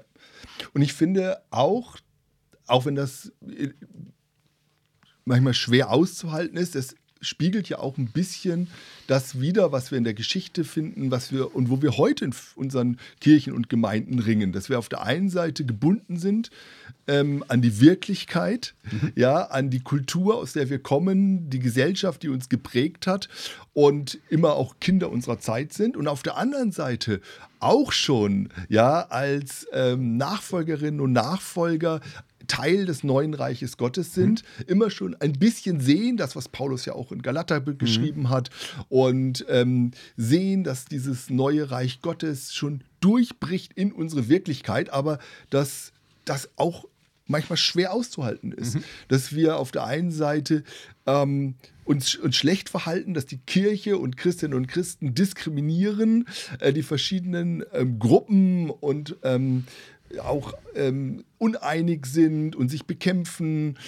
und auf der anderen Seite Einheitserfahrungen da sind, Gleichheitserfahrungen, Versöhnung ähm, und so weiter. Und ich finde, das wird manchmal extrem auch an, an so Beispielen, wenn wir über Krieg nachdenken und über große Konflikte, Religion und auch das Christentum ist auf der einen Seite manchmal wirklich so, sozusagen ein fast Kriegsstifter, ja, und ähm, äh, schlägt sich auf eine Seite, ist ungerecht und auf der anderen Seite auch ein Friedensbote, ja, mhm. und, und bringt Versöhnung in Konflikte und das in ganz unterschiedlichen Kontexten bis heute. Mhm. Und ich glaube, dass diese diese Spannung, in der wir da stehen, zwischen auf der einen Seite Verortung in der Wirklichkeit, in der Gesellschaft, in, der, ähm, in dem Gebiet, in dem wir gerade sind, und auf der anderen Seite diese Orientierung an der Karte, ähm, diese, dieses mhm. neue Reich Gottes, was hineinbricht, ähm, dass diese Spannung, die müssen wir eben aushalten. Ja. Und in der war Paulus auch schon mhm. gestanden. Genau. So, und wir müssten hermeneutisch ja jetzt auch Karten auf dem Tisch legen. Ja. Was machen wir mit all dem? Ich mache mal folgenden hin? Vorschlag. So, ne, also ja, die Bibel ist nicht klar und eindeutig und nicht harmonisch und zusammenstimmig, sondern es gibt ein ganz schönes Hü-Hot in diesem Thema. Mhm. Jetzt könnte man sagen, was die Bibel sagt, gilt, was die Bibel sagt, ist verwirrend. Ich bin verwirrt, Amen. Das wäre aber ein bisschen zu wenig. Es wäre ehrlicher. Ja, ich ich höre schon, die Bibel ist doch klar. Gott redet doch klar durch die Bibel. Ja, und ähm, Nein. ich glaube, dass keinem, der nicht wirklich die Bibel auch mehrfach komplett gelesen hat und so weiter. Und die meisten, die das getan haben, würden uns zugeben, dass es so ist, wie es ist. So, und da muss man sich fragen, wie man es dann so. deutet. So, und ähm, ich, ich schlage hier zwei Dinge vor. Das eine ist, wir schauen doch einfach mal die Bibel an in ihrem kulturellen Background. Mhm. So, und da ist das Ergebnis doch ziemlich eindeutig. Die patriarchalische Linie, was da in vielen biblischen Texten steht, könnten wir tausendfach erhellen durch Aussagen aus dem ägyptischen, aus dem mesopotamischen, babylonischen Raum, äh, aus dem griechischen, aus dem römischen. Die hierarchisch-patriarchalische Sicht gibt es in einem großen Spektrum von Ausprägungen überall. Das, was da in der Bibel steht, hat nie einen gestört, weil es völlig mhm. normal ist. Mhm. So, die Bibel hat viele Ausreißer. Es gibt auch, äh, bei den Griechen gibt es Ausreißer, mhm. gibt bei Platon, äh, gibt's, aber die Bibel hat Ausreißer in einer Frequenz, die einmalig ist. Mhm. Ich würde sagen, einmalig, man zeige mir den mhm. antiken mhm. Autor, der so viele Ausreißer hat, wo ähm, Frauen und Männer in einer Weise gleich sind, gleichwertig und ähm, nebeneinander als Partnerschaft. Ich sehe es nicht, mhm. ich sehe es nirgendwo. So, wenn man es so nimmt, muss man sagen, es gibt viele Stellen in der Bibel, da geht es um allerlei, nicht zentral um Frauen und Männer. Und da findet sich in der Bibel das Denken über Frauen und Männer, was im damaligen kulturellen Umfeld völlig normal war. Mhm. Völlig normal. Und das ist bei Jesus so und das ist bei Paulus sogar so, mhm. dass sie da, wo sie, was weiß ich, Ämter oder Dienste oder sonst wie, das völlig Normale ist, Männer machen es, warum? Mhm. Frauen, du weißt ja nie, wann die wieder schwanger ist, wie soll und, und, und mhm. diese ganzen Sachen. Nun, es gibt aber diese Ausreißer, die damit einen Richtungssinn haben. So, und das ist dann schon hm. eine Glaubensentscheidung zu sagen, ich glaube, die ganze Bibel so ist von Gott inspiriert. Die ganze Bibel ist für uns ein Maßstab, aber wir müssen sie auch genau lesen und diese Ausreißer sind auffällig. Sie machen den Unterschied. So, und der zweite Zugang, der erste war kulturell oder gegenkulturell. Und das Gegenkulturelle hat als Richtungssinn eine übergewichtige Bedeutung. Das zweite ist schlicht zu fragen, was ist denn vom Zentrum her zu sagen? Mhm. Von der Mitte von zentralen Glaubenserkenntnissen her. Und da würde ich nun sagen, in unserem Story-Modell mhm. haben wir eine gleich ursprüngliche Partnerschaft in der Schöpfung. Wir haben diese ganz klare Betonung in Christus, Mann und Frau eins, in Christus keine Über- und Unterordnung. Und wir haben die Verheißung, darauf läuft es hinaus, dass Knechte und Mägde, Frauen und Männer Gottes Geist gleichzeitig bekommen. Und äh, das ist die große Linie, die sich durch die Bibel durchzieht, mhm. die an mehreren Stellen bereits in der Urgemeinde einen Unterschied macht. Mhm. Und es ist zwischen mhm. den Zeiten so, irgendwo wird dann Rücksicht genommen darauf. Diese Story, ist eine theologische Story. Man kann nicht sagen, es ist eine chronologische Entwicklung in mm, der Bibel, mm. dass die Bibel immer progressiver wird. Mm. Stimmt so nicht. Die spätesten Texte im Neues Testament, Pastoralbriefe, ja. sind mit die allerkonservativsten. Also die spätesten Texte im Neuen Testament sind weniger emanzipatorisch als die ältesten Texte des Neuen Testaments, frühen Paulusbriefe. Also man kann es nicht chronologisch meinen, aber theologisch ist dieses Narrativ eins, was mit Gleichheit beginnt und Gleichheit endet und einen Weg beschreibt und wir sind immer noch dabei. Mhm. Und wer sich dafür noch mehr interessiert, Folge 5, da haben wir ähm, dieses äh, Drama äh, der verschiedenen Akte in der Bibel ähm, nach N.T. Wright mal nacherzählt und fruchtbar gemacht, auch für ethische Entscheidungen, was es bedeutet, ähm, in dieser biblischen Story mhm. voranzugehen und ja, sie heute auch zu leben. Mhm. Ja, also der Punkt ist ja, wir sind heute im fünften Akt und ähm, wir sehen die biblische, biblische Story, wir nehmen sie ernst, wir versuchen sie in ihrer Störrigkeit ja, mhm. und Ambivalenz ernst zu nehmen, aufzunehmen und sie heute im fünften Akt zu leben. Ja. Und am Ende muss man auch überlegen, wie deuten wir Weltgeschichte, wie deuten wir Kulturgeschichte. Jetzt würde ich ähnlich sagen wie mit der Bibel, es ist schon buntes und chaotisches Bild, was wir da so haben. Ich würde mich zur These versteigen. Das Christentum hat sehr ambivalent gewirkt, manchmal regelrecht frauenfeindlich also Frauen massenhaft zu verbrennen wegen mhm. Verdacht von Sex mit unsichtbaren Geistern. Da ist kaum eine andere Religion drauf gekommen. Mhm. Also Christentum hat auch Negativrekorde gesetzt.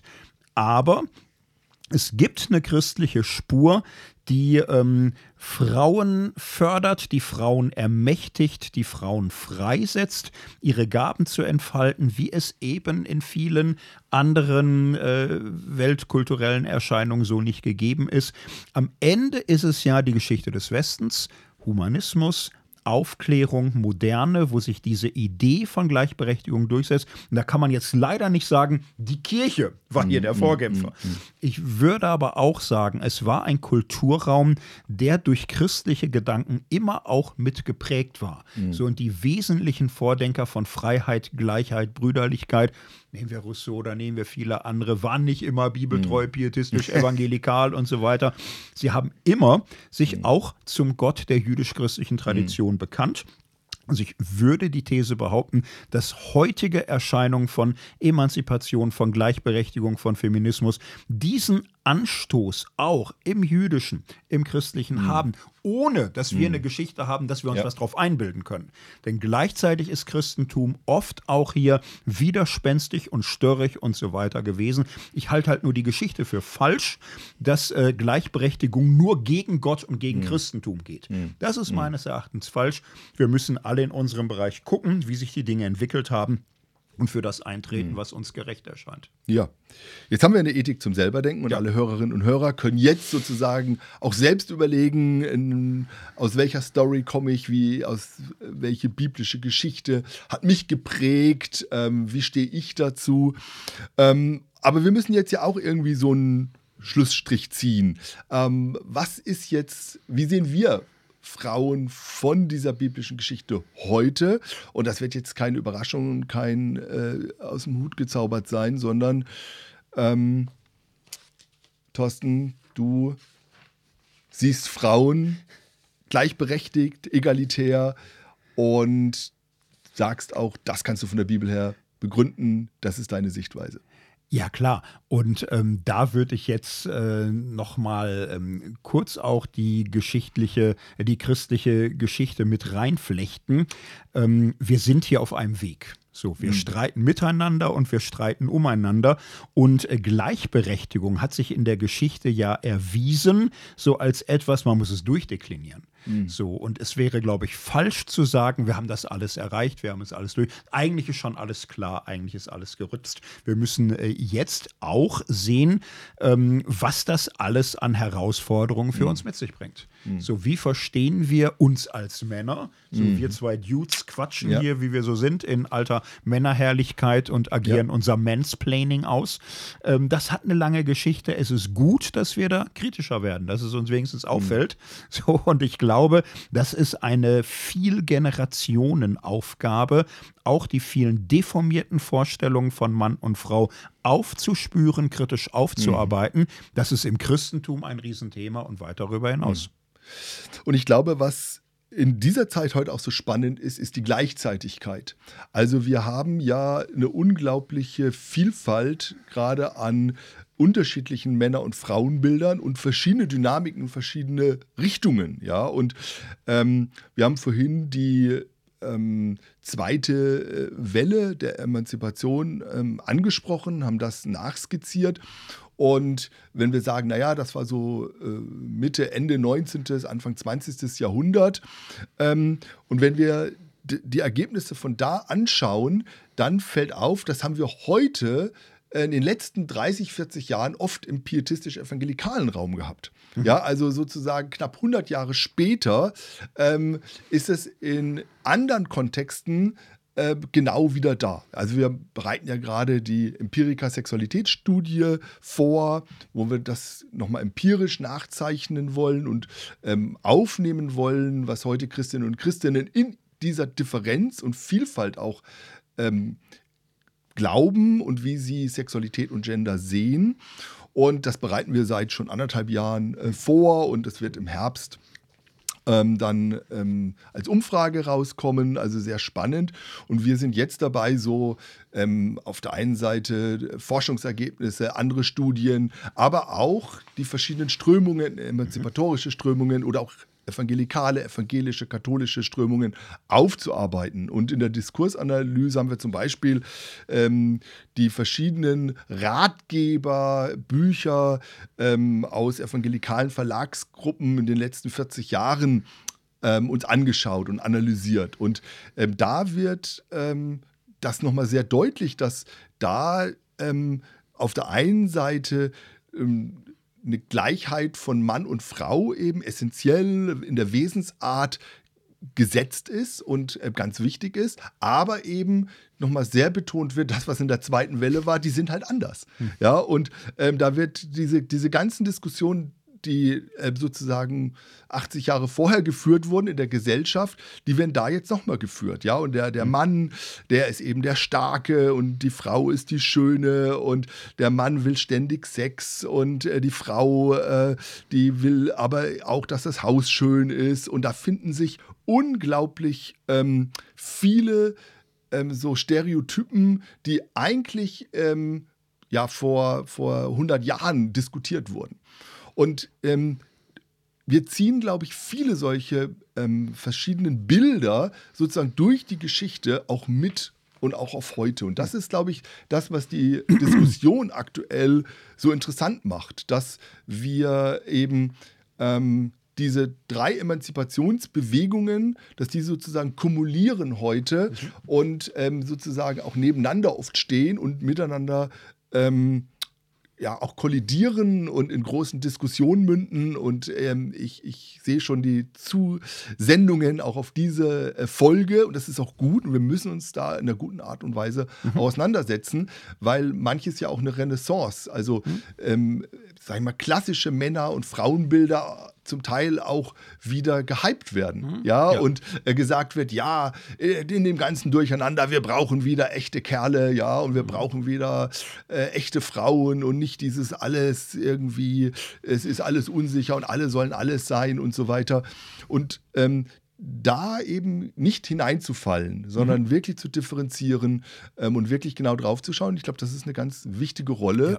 Ja. Ähm, und da hoffen wir, dass diese Folge auch so ein bisschen einen Beitrag zur Differenzierung gebracht hat. Ja, und äh, zwei Punkte noch, wo man auch sicher kritisch nachschauen muss. Ich möchte kurz was zur katholischen Kirche sagen. Also Papst Benedikt hm, verstorben und so und muss man sehr differenziert und große Leistung und dies und das.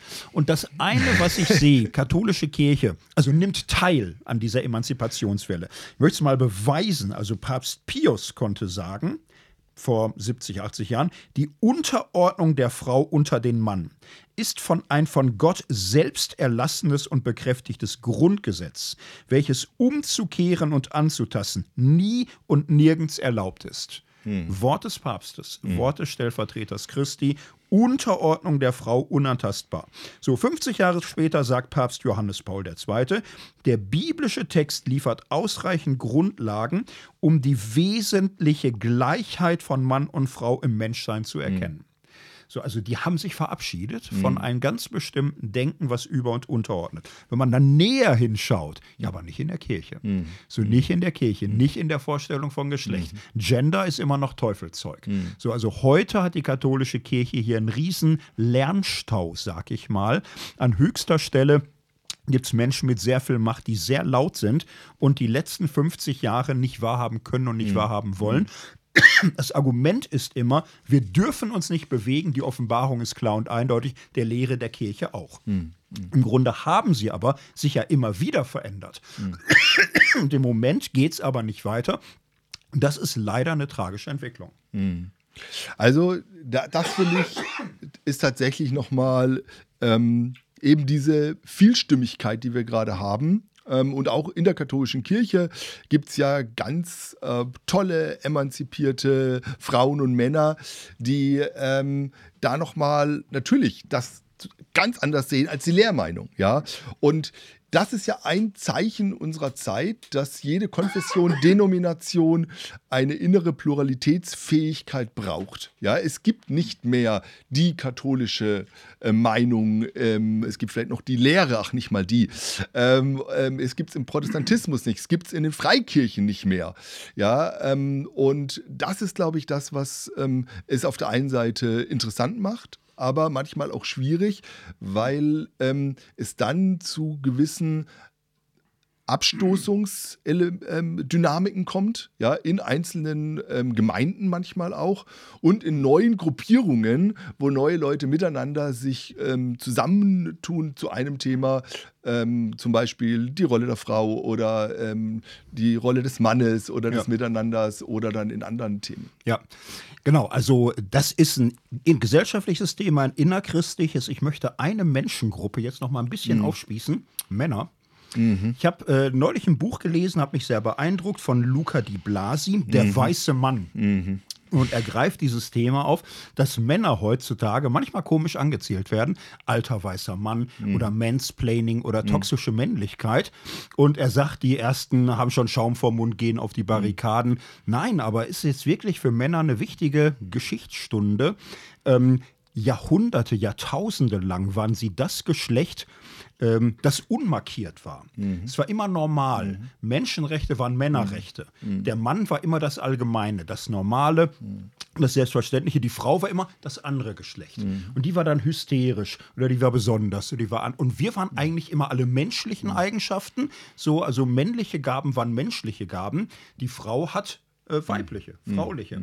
So, und dass wir heutzutage negativ markiert werden, tut uns sehr gut. Mhm. Wir müssen das überhaupt mal nachspüren lernen, was es heißt, doof angeguckt zu werden wegen mhm. seines Geschlechts. Mhm. So und ähm, das anzunehmen ist, glaube ich, ähm, dass das wird noch ganz wichtig sein, wenn wir alle tot sind. Mhm. Ich glaube, das ist ein Jahrhundertding, dass Männer erstmal lernen müssen, sich nicht mit Menschheit zu verwechseln. Mhm. Mhm. Zu sehen sind auch nur eine Spezies. Mhm. Für weiße Männer nochmals, weiße Männer sind äh, Privilegienkrösusse. Mhm. Jetzt merken das die meisten mhm. nicht. Warum nicht? Weil sich mit anderen weißen Männern vergleichen, die über mhm. ihnen stehen. Aber schau dich in mhm. der Welt um.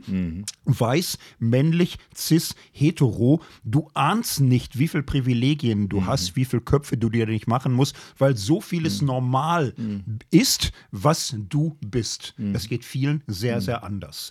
So und äh, Männer ins Nachdenken zu kriegen über sich selbst, ist eine Jahrhundertaufgabe.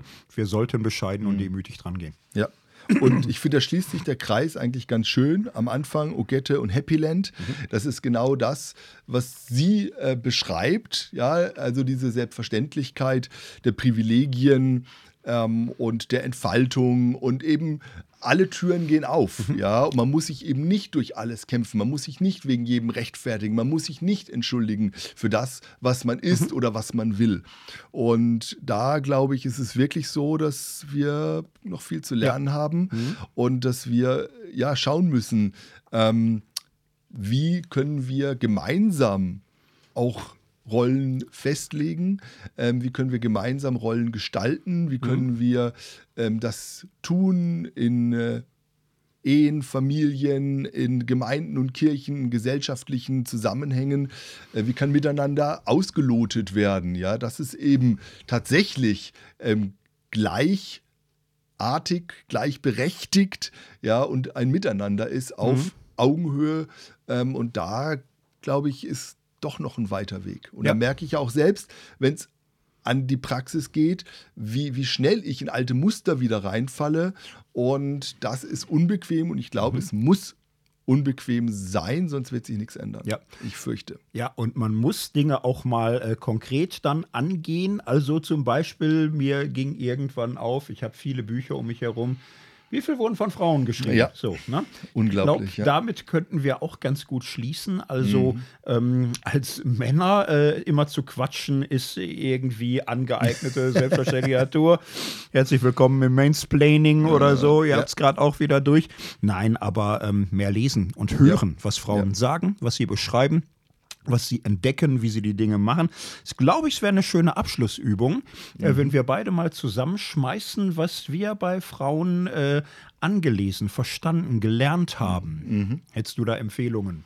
Äh, ja, ja, ja, äh, natürlich. Also, ähm, ich, bin, ich bin mal ein bisschen meine Biografie durchgegangen und ähm, ich habe ja spät angefangen, so zu lesen. Äh, Hm. Ich hatte ja so biografisch äh, Schornsteinfeger und dann hat sich ja noch mal so ein bisschen was verändert, Studium und so.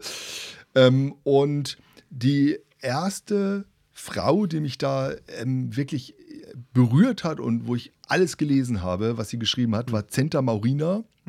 Äh, Ganz interessante Persönlichkeit, ähm, ähm, sehr kluge Frau, äh, Anfang des Jahrhunderts und hat vieles durchgemacht in dieser Emanzipationsbewegung und ähm, genau, ist dann in, in Schweden äh, gestorben. Ähm, die hat ganz viele Bücher geschrieben und zwei, die mich sehr geprägt haben, Mosaik des Herzens, ähm, ähm, was Glaube äh, für eine Bedeutung hat für unsere ähm, für unsere Persönlichkeit, für unseren Charakter, für unsere Herzensbildung und äh, eine Biografie von meinem Lieblingsschriftsteller Dostoevsky. Ähm, und äh, das hat mich total geprägt und über viele Jahre habe ich sie gelesen. Ja. Wir können Ping-Pong machen. Ja. Also mein erster und ich glaube sogar nachhaltigster Eindruck ist tatsächlich Simone de Beauvoir. Okay. Ich hatte ja französischen Existenzialismus, große Jugendbegeisterung. Ich habe damals schon vor über 30 Jahren auch Simone de Beauvoir mitgelesen. Mhm. Ihre Romane haben mich sehr beeindruckt, vor allem auch ihre Memoiren, vier Bände. Mhm. Ja, ja. So habe ich damals schon Memoiren einer Tochter aus gutem Haus. Und wie sie den weiblichen Blick auf Dinge Mhm. wirft und, und so, hat mich wirklich gefesselt und äh, es ist wie es ist, das andere Geschlecht, fettes Ding. Ich habe es zweimal Mhm. ganz gelesen, hat mir äh, wahnsinnig den Star gestochen. So, ähm, Mhm. das, was Frauen Jahrhunderte, Jahrtausende waren, war das, was Männer über sie dachten und schrieben. Mhm. So, und jetzt erst fang, fangen wir an, eine Welt zu erleben, wo Frauen schreiben, sprechen und uns Mhm. einen Spiegel entgegenhalten und wir kennen ihn noch nicht. Und was Frauen wirklich sein könnten, ahnen wir alle noch nicht, weil Mhm. sie jetzt erst langsam die Chance haben, das selbst zu entdecken. Ja, im Studium, welche Frau hat mich da? Äh, äh, ich habe ja in Wiedenes studiert und ähm, ich habe überlegt, welche Frau habe ich dort gelesen? Also viele, viele Männer, aber eine, die sich da bei mir ja fast eher eingeschlichen hat und ich eher heimlich gelesen habe, war Dorothee Sölle. Mystik und Widerstand und ein kleines Buch, das gar nicht so bekannt ist, Fantasie und Gehorsam. Das hat mich sehr äh, beschäftigt, weil sie einen sehr interessanten Gehorsamsbegriff hat. Ähm, aber und, und diesen Gehorsamsbegriff auch im, im so, so kulturellen und gesellschaftlichen ähm, Kontext in, in Deutschland entfaltet, aber das nur nebenbei. Ähm, und, und mich hat, mich haben ihre Bücher, ihr Gottesbild, ähm, diese Spannung zwischen einer, ich sag jetzt mal, wilden, lauten, emanzipatorischen Theologin ähm, und einer Frau des Gebetes, der Mystik, der, ähm, der Gottesnähe, das hat mich total herausgefordert. Und ähm, sie in ihren Büchern, aber auch sie als Person, das ist, glaube ich, nicht so einfach, äh, fand ich damals. Also ich habe mich sehr an ihr gerieben, ähm, wollte ihr widersprechen, ähm, habe von ihr gelernt und das hat einen sehr bleibenden Eindruck bei mir ähm, hinterlassen. Und in unserem Thema, finde ich, ist sie auch ähm, eine, sie ist eine der wirklich klügsten, eine der meistgelesenen Theologinnen und Theologen weltweit und trotzdem ähm, hat sie in Deutschland zum Beispiel nie eine Professur bekommen. Ja, musste nach New York gehen, wurde dort Professorin ähm, und, und da sieht man, wie tief auch ähm, das geht ähm, und es hat eben nicht nur was mit Klugheit zu tun. Ja. Ja, und keiner sollte über Sölle irgendwas sagen, der nicht drei Bücher gelesen Ja, hat. Ne? Manche Wirklich. glauben, Also äh, es ist, es ist wirklich auch, auch von der Sprache her, ja, Mhm. eine, eine Sprachkraft, eine schöpferische Ja. Mhm. Sprachkraft. Ähm, und dann muss man nicht immer in, in jedem äh, Satz äh, die Wahrheit suchen und sich wiederfinden, sondern Mhm. da geht es schon auch Biografie und Gesamtwerk und Entwicklung. Das ist schon sehr spannend. Ja. Äh, ich habe ja Philosophie auch studiert, ne? Und die Klassiker, Aristoteles, Kant, Idealismus, Nietzsche, Kierkegaard ach, und, und so. Ich habe ewig und lange keine Frau gehabt. Ich Hm. habe vor über zehn Jahren dann Hannah Arendt entdeckt. Hm. Und Hannah Arendt, äh, Marburger Geschichte auch, ja. war hier, man könnte jetzt ganz viel erzählen. Ich laufe am Haus vorbei nachher. könnte man jeweils einzelne Folgen drüber machen. Ihre Entdeckung ähm, der Natalität, der Gebürtlichkeit, des Menschsein heißt, Neues anfangen zu können. So, dass sie mal wegkommt von diesem Vorlaufen zum Tode, Schicksal, Entscheidung und sagt, was macht uns Menschen aus Gebürtlichkeit und äh, gemeinsames Handeln, Vita Activa ist nicht, wer setzt sich durch, wer wird siegen, wer steht vorne, wer ist oben, sondern anfangen in Gemeinschaft. So, und das in Kritik an totalitären Dingen. Hannah Arendt halte ich für eine der ganz, ganz großen Klassiker. Hat sich auch hier und da geirrt wie alle und 50 Jahre später sind alle immer schlauer, kann man darüber diskutieren. Trotzdem große Empfehlung, irgendwo anzufangen. Es gibt tausend Patenten bei ihr. Eine Frau, die du jetzt, glaube ich, nicht kennst, die mich sehr stark geprägt hat, Marge Carecci. Schon mal gehört? Nein. Ähm, Südafrikanische Theologin und ähm, sie hat sehr viel in der Missionswissenschaft gelehrt und geforscht und ähm, wo ich in Südafrika studiert habe, äh, bin ich ihr begegnet und sie hat ein, ähm, ja eigentlich nicht nur ein Buch, sondern ein Modell für Theologie entwickelt, der heißt Circle of Mission Praxis und dort bringt sie ähm, Theorie und Praxis der Theologie zusammen, ja, in ein induktiv, deduktiv, abduktives Modell. Und ähm, ich kam ja aus dem, dem, dem, dem deutschen Kontext von Theologie und das ist, egal ob liberal oder evangelikal, gleich, nämlich immer deduktiv ähm, und gesetzt. Und äh, das ist ein kontextueller Ansatz, der aber eben deduktive Elemente in so einem Zirkel zusammenfasst. Und das hat das hat mein gesamtes Denken und Verständnis von Theologie verändert. Und ähm, genau, ich bin ihr zutiefst dankbar. Ich habe dann meine Doktorarbeit äh, auf sie aufgebaut, habe da weiterentwickelt und sie hat eine große Bedeutung gehabt, ist jetzt vor ein paar Jahren gestorben. Ähm, ich bin ihr zutiefst dankbar. Ja, sehr schön, muss ich mir mal anschauen. Ja. Meinen nächsten Tipp kennst du garantiert, Martha Nussbaum. Ja, Martha hatte ich auch Nussbaum. überlegt. Witzig. Ja, ach, könnte man auch ganz viel sagen. Sie hat zum Beispiel viel über Gefühle gemacht. Ja. Jetzt könnte man sagen, ja, typisch Frau Gefühle. Nee. Nein, gerade so eben nicht, nicht. Erstens zeigt sie, wie intelligent Gefühle sind. Also dass Ja. dieser Gegensatz von Rationalität und Gefühle Auch, schon Blödsinn ist. Falscher Essentialismus, Ja, ne? genau absolut. wie männlich-weiblich. Und sie macht es eben theoretisch höchst anspruchsvoll Mhm. in mehreren Monographien. Man kann wahnsinnig viel rational lernen bei Mhm. ihr von Gefühlen. Und sie macht dann aber auch deutlich, Gefühle sind eben nicht nur tantant und schön schön und klimbim, Mhm. sondern gehören hinein in die Politik. So politische Emotionen hat sie. Bücher geschrieben, gehört In in die die, Ethik. Ethik, Ja. gehört äh, rein, dass wir Ekel reflektieren, Ja. Mitgefühl, Anteilnahme, also eine ganz, ganz kluge, Mhm. Eine der klügsten Frauen. also- Absolut. Ja, Ja. sehr schön. Ähm, auch eine sehr kluge Frau, auch eine sehr berühmte Frau. Ähm, und da geht es jetzt nicht um ein Buch, aber ich, ich habe ja so mich gefragt, was hat mich geprägt? Das ist Marion Gräfin von Dönhoff. Also, weshalb ich habe ähm, angefangen, ich weiß gar nicht, ich war 25, da habe ich die Zeit abonniert. Seitdem habe ich die. Und ähm, Sie war damals Herausgeberin und hat da viele Leitartikel geschrieben und ähm, das, also mein Verständnis, dass ich da angefangen habe, mich für Demokratie, Kapitalismuskritik, Völkerverständigung, Aufarbeitung der NS-Zeit, das habe ich wirklich ganz viel durch ihre Artikel und ihre Leitartikel und ihre feine und kluge und doch streitbare Art gelehrt, gelernt von ihr.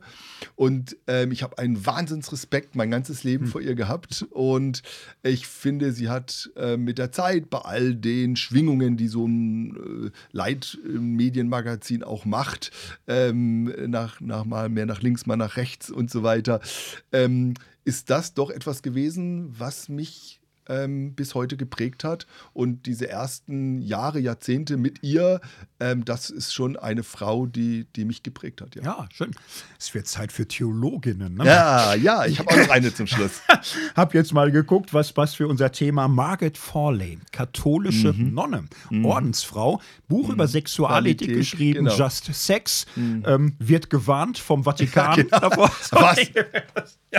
Dann muss man es lesen. Ja, muss gut sein. Nein, kann man nicht immer sagen, aber in dem Fall, Mhm. also das Buch wird noch auftauchen im Podcast. Ich empfehle es sehr. Äh, doofer deutscher Titel, verdammter Sex oder Ja, so. genau. Quatsch wäre sowas da. Ne? Also eine wirklich Schade, ja. gelehrte Frau, Professorin, fromm und für Sexualethik wirklich Mhm. ganz anregend. Meine Abschlusstheologin äh, kommt aus den USA, heißt Nadja Bolz-Weber und ähm, äh, lutherische Pfarrerin ähm, und ihr erstes Buch Pastrix, ähm, ich finde Gott in den Dingen, die mich wütend machen, war für mich damals, also ich habe es noch ganz am Anfang auf Englisch gelesen, da gab es noch nicht auf Deutsch, äh, wirklich eine Horizonterweiterung. Warum? Nicht, weil das neu war, sondern weil sie vieles aufgeschrieben hat, ähm, was ich nicht in Worte fassen konnte, was in mir aber war. Und ähm, das fand ich total interessant, total spannend und hat nochmal mein Bild von Gemeinde und Kirche weg von einem Mainstream, von einer äh, klaren, auch in Deutschland so mittelstandszentrierten äh, Gottesdienstform hin ähm, in den Stadtteil ähm, und in die Vielfalt hat sie mir sehr geholfen. Auch die Bücher danach, Unheilige, Heilige oder dann auch Sexualethik, Shameless. Ähm, das waren äh, lauter Bücher, die, die mich manchmal auch geärgert haben und die mich herausgefordert haben. Aber ich merke, genau das, ähm, womit ich mich dann auseinandersetze, das prägt mich auch. Und da war sie ähm, und ist sie bis heute eine unbequeme Wegbegleiterin. Ja, ja, sehr schön.